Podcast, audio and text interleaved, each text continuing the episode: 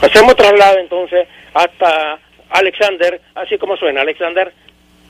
Corporación La Buena, gracias, doctor Centeno. Ya estamos con nuestro invitado, el, vicepresidente nacional del Partido Ciudadanos por la Libertad, Óscar Sobalbarro, comandante Rubén, eh, así conocido durante la década de los años 80. Eh, don Óscar, eh, Ortega esta vez no, no hizo un llamado a la plaza para conmemorar la, la, revolución, una, una, una, fecha festiva que se ha este, distorsionado y se ha este, inclinado hacia, hacia, hacia una figura, hacia una figura como es la de Ortega Murillo. Eh, ¿Qué opinión le merece eso, comandante? Buenos días, Alexander. Buenos días, oyentes de Radio Corporación placer estar en este programa. Eh, Alexander, me parece a mí de que, bueno, en primer, en primer lugar, Ortega es un hombre enfermo, hay que comprender de que los años van cayendo sobre él, más la situación de la pandemia que lo debe tener este, agotado con la situación política, se hace muy difícil una persona que se estaba acostumbrada a verse en las plazas lleno lleno de, su gente y todo dentro de esta situación política dentro de la pandemia o aparecer en una en, un, en, una plaza pública como ha estado acostumbrado es, es una derrota para él en primer lugar pero en segundo lugar hay que ver que entender que el estado de salud de una persona ya ha venido arrastrando muchos problemas de salud, eso ha venido avanzando, ha venido deteriorando su, su persona y podría ser que a estas alturas él esté totalmente este, inhabilitado de, esas cosas. Hay muchos rumores de que de que él está podría estar a estas alturas fuera del país, pues no es una cosa que, que, yo puedo asegurar pero sí hay rumores que está fuera del país por problemas de salud. Pero entendamos también de que la situación política actual lo ha obligado a él a recluirse, a, a trincherarse en su casa y no salir por el, del contagio de la pandemia de manera que él no va a estar expuesto esta vez y, lo, y los, los militantes y los seguidores de él van a tener que quedarse con la ganas de verlo gritando y, insultando en la Plaza de la República. Eh, esperemos a ver, algo van a hacer, algo van a hacer, no sé de qué manera lo van a hacer eh, ellos como partido, ¿verdad? Pero yo espero que la gente de que el Daniel de hoy no es el Daniel de ayer, no es el Daniel de, 12, de, hace dos años. Eh, eh, ellos han hecho un llamado a una a, una celebración virtual, que la pandemia en Nicaragua, la situación en Nicaragua es totalmente crítica porque no ha habido un manejo de la emergencia sanitaria como en otros países pues se, se han realizado y se han implementado. Sin embargo, en Nicaragua eh, se ocultan el Ministerio de Salud oculta todavía cifras y, las cifras que ha brindado eh, generan dudas porque se contraponen contra las cifras que eh, brinda el Observatorio Ciudadano. Sin embargo, pues la pareja presidencial Ortega Murillo eh, no ha salido, no se les ha visto en un acto público. Sin embargo, ellos proyectan, ellos proyectan una normalidad que no existe y hacen llamados a, actividades masivas masivas políticas como en, los casos en, los, en, los, municipios donde se ha visto celebraciones eh, de grupos de personas hasta de 50 de 50 he visto caravanas que se han hecho en León para conmemorar eh, una fecha que se inventan allí y, y entonces eso lógicamente expone a sus seguidores a que sean también eh, contagiados por parte del COVID-19 esa es, la, esa es una normalidad que ellos, que ellos pretenden impulsar y que no existe. Su comentario, Manato Rubén.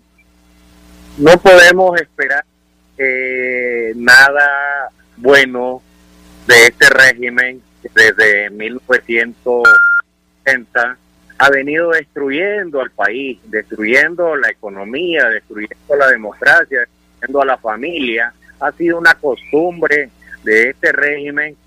No debemos de olvidar de que son los mismos, ¿verdad?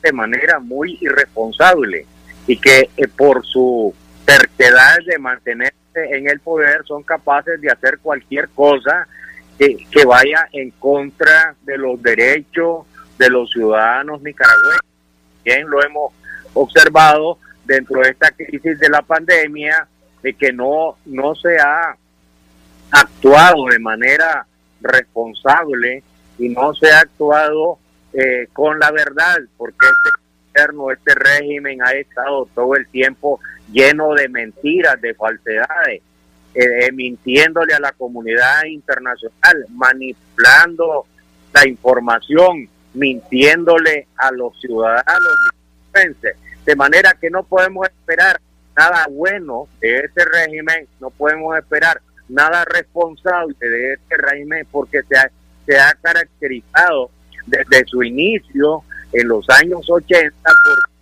por un gobierno irresponsable, por ser un gobierno incapaz. Y los números hablan por sí solos. Nicaragua hoy es un país que ido en una crisis política, pero además en una crisis económica y en una crisis sanitaria el día de hoy ante el mundo, ante la comunidad internacional. Este es un país de este es un país con mil problemas, ¿verdad? Un país, recordemos que hay muchos de los funcionarios de este gobierno que han sido son sancionados por el gobierno de Estados Unidos y por otros gobiernos. Y eso ha pasado porque este gobierno ha actuado de manera muy irresponsable el tema de la gobernabilidad del país y lógicamente no van a no van a, a rectificar porque ese es su estilo y esa es su incapacidad la que está reflejada en eso. De manera que no esperemos los nicaragüenses de que van a recapacitar y van a empezar a hacer las cosas. Yo creo que los tiempos se le están agotando al régimen y es lo único que tal vez se podría dar cuenta de que sus tiempos ya están terminando y que vienen tiempos nuevos y que estos tiempos lo van a obligar a tener que ceder el poder, a tener que ceder espacio, a tener que dar las reformas electorales que necesitan, eh, se necesitan en el país para poder hacer una salida pacífica a la crisis, porque no ni a ellos ni a la oposición le conviene una salida violenta y recordemos que eso también es lo que quiere la comunidad internacional la salida a la crisis eh, del país sea de manera pacífica. Y de la manera más pacífica y civilizada que se puede hacer es a través de eh, eh, las reformas electorales, dándole a los ciudadanos nicaragüenses las garantías las garantías necesarias para que los ciudadanos puedan elegir libremente en libertad. Y también eso llevará a que la comunidad internacional pueda ser parte de ese proceso, porque eso es lo que demanda. Bueno, Rubén, permítame, vamos a hacer un breve cambio comercial y ya regresamos para continuar conversando con Oscar Soalbarro, comandante Rubén, vicepresidente nacional del Partido Ciudadanos por la Libertad. En la segunda parte estaremos hablando de la posición del Partido Ciudadanos la Libertad con respecto a la coalición nacional. También queremos decirle que nuestra línea telefónica está disponible para la participación de nuestros oyentes. Vamos a un cambio con Julio Montiel y Julio Gutiérrez y ya regresamos.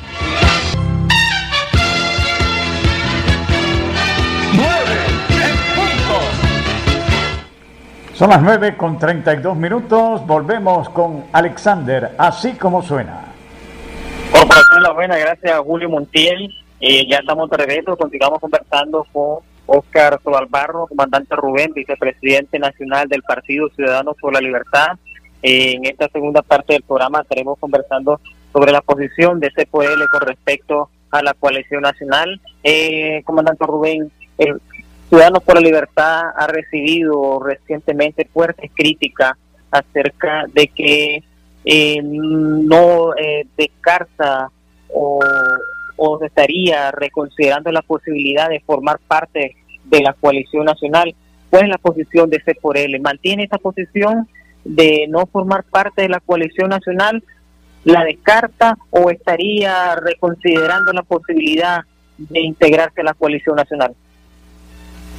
Alexander, nosotros hemos sido muy claros en esta posición desde el inicio, cuando se habló, empezó a hablar del tema de la recordemos que eso es algo que salió de la manga de la camisa, que algunos que estaban integrados dentro de la Alianza Cívica después de venir de un seminario que tuvieron en San Salvador.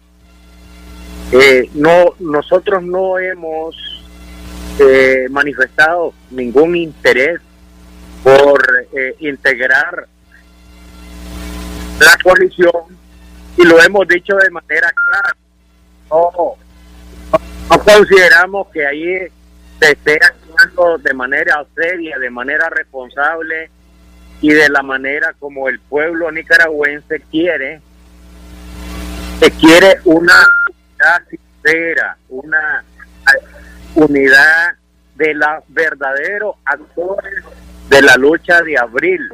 No, no debemos de olvidar quiénes fueron los actores de la lucha de abril. Y eso no que hoy están integrados dentro de la coalición. Nosotros hemos trabajado en alianza con la Alianza Cívica y ahí seguimos, ahí nos mantenemos trabajando. Eh, no entiendo por qué los miembros de la coalición nacional se han enfrascado en una lucha de crítica a ciudadanos por la libertad, cosa que no hacen con otros partidos políticos, ejemplo, el Partido Conservador. ¿Por qué esa lucha con Ciudadanos por la Libertad? Si nosotros hemos sido desde el inicio, desde, desde nuestro nacimiento, lo que hemos llevado la lucha de denuncia y de oposición contra el régimen. No debemos de recordar, no debemos de olvidar que fuimos los primeros en, llevar las protestas frente al Consejo Electoral, los miércoles de protesta que se mantuvieron por más de un año.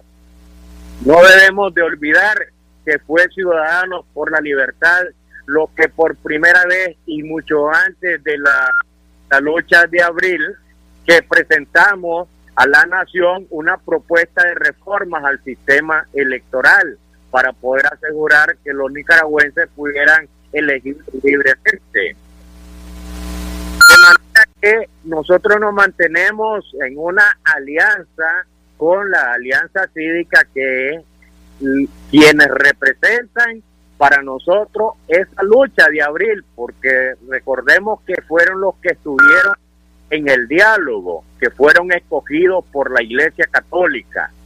Hoy, por hoy, yo creo que la coalición no le puede reclamar absolutamente nada a Daniel Ortega porque no tienen, no han tenido ningún, acuerdo, mientras que la Alianza Cívica tiene acuerdos con el gobierno de Ortega. Acuerdo, por ejemplo, la liberación de los presos políticos, el retorno de los organismos de derechos humanos, el, el, la, las libertades de los nicaragüenses. Esos son acuerdos que fueron negociados con la Alianza Entonces, ¿de qué manera le va a poder reclamar hoy la coalición a Daniel Ortega si no tiene ningún acuerdo?